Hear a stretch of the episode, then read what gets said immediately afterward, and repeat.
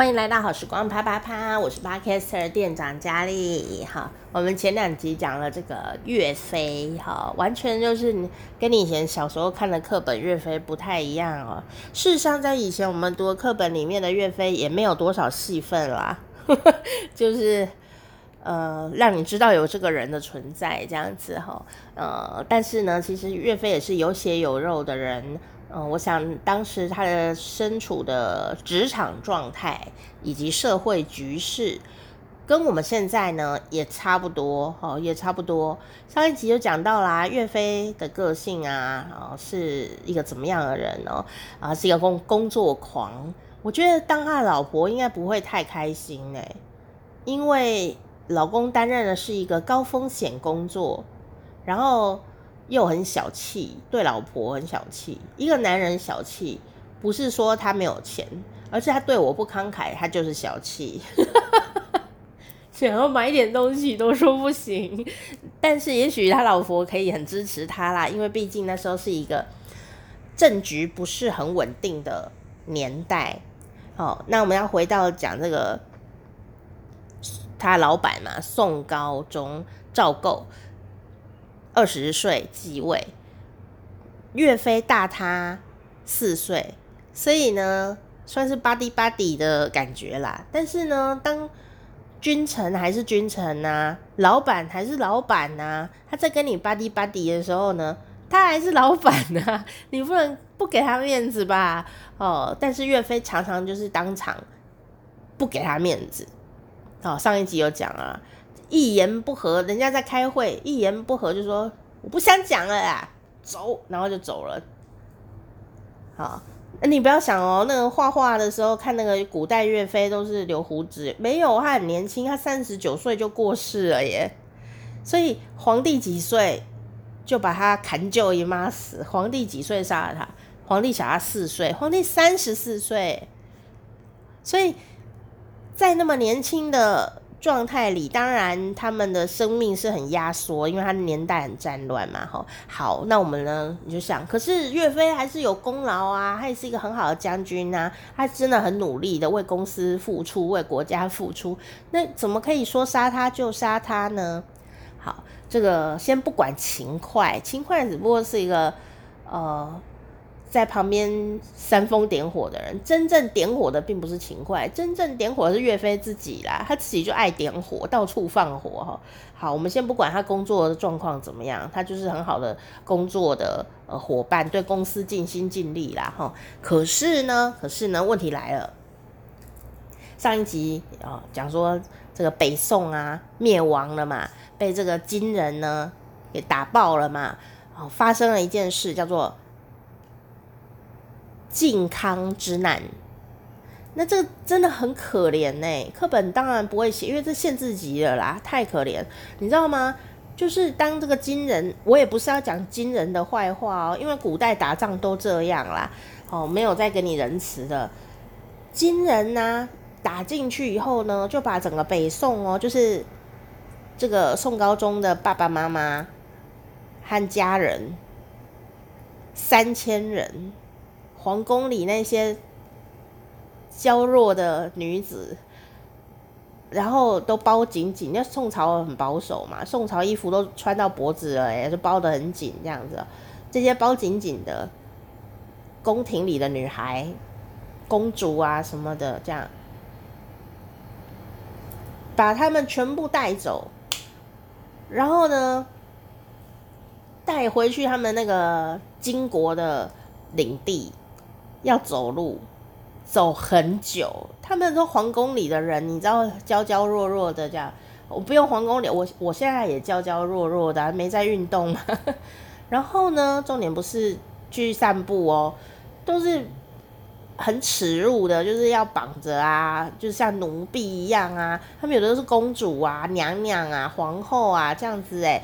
然后呢？你想想看那个状态，他们都是白，就是白嫩白嫩的皇宫里的女孩嘛，然后就是三千人全部带走，过程中发生了相当多的性侵害，有的时候呢，就是衣衫都不整，就是直接在路上就被性侵害，因为呢，就是很乱嘛，哈，然后呢，衣服啊都被脱光，然后还是要继续往金国的路迈进，然后你就可以稍微想象到这个耻辱感有多重，非常的残忍。有的人呢、在路上啊，女生嘛，哦，受不了这个打击呀、就直接路上自就自尽了，哎，因为他就不停的被性侵害，然后衣衫不整的在路上走，这样，然后走到脚都起水泡，还是要继续走，然后中间不知道发生什么多可怕的事情，很难去说明啦，哦。就你说你你不是皇宫里的人，你光想到这个也是很恐怖啊，对不对？好，不要再讲了，这是太可怜了。所以以前课本只是写说有一个靖康之难呢、也不知道多难啊，就是这么的难，它只是其中一个角落而已，就是这么可怕。好哦，那如果你知道这么可怕的事情以后啊，在这个三千的女生、三千的这个皇宫的人被带走里面，有一个人就是皇太后。也就是那时候是皇后，哦，应该那时候也才三十四十，可能三四十岁而已哦，因为古人都是年年年轻呢的的当就已经生小孩了嘛。赵构就是宋高宗的妈妈，就是当时的皇后嘛，后来的皇太后也在那三千人里面，就这样子被拖拉的进了金国，变成人质。所以如果呢，哦，这个。宋高宗好像是巨蟹座哦，哦，好像是巨蟹座或双子座，应该是巨蟹座。你觉得？你觉得你妈在金国，你会不会很想把妈妈带回来呢？你会不会很想把妈妈救回来呢？可事实上，你根本不可能打赢的，因为你。整个就是国力很乱，你才二十岁，然后你能够活下来，然后偏安江南已经很难了。啊，这个时候呢，也因为你有一群很棒的武将，然后可以把你这个北方先守好，抵挡起来。那我们当然是南方要先顾好嘛。所以呢，呃，加上。国内的一些社会也是很乱，因为就是战乱嘛，呃，治安也不太好，所以要先把治安顾好吧。然后呢，北边就先这样就好了，先卡着就好了，不要再冲下来，这样就好了。然后希望可以把妈妈救回来啊，不然妈妈在那里不知道会不会被强暴还是怎么样，不知道，好可怜哦，妈妈啊在那里呀。哦，你觉得如果你是宋高宗，会不会想要把妈妈救回来呢？一定很想啊！可是岳飞呢？他是主战派，他就一直要打，一直要打，一直要打。然后，所以呢，这个金人也觉得很困扰哦。那、那、那，当然呢、当时就是有主战派跟主和派。可是，如果你是呃宋高宗想救妈妈，你是主战派还是主和派呢？你根本没有力量打赢。的那个当下，你只想先把国内顾好，然后把妈妈救回来嘛。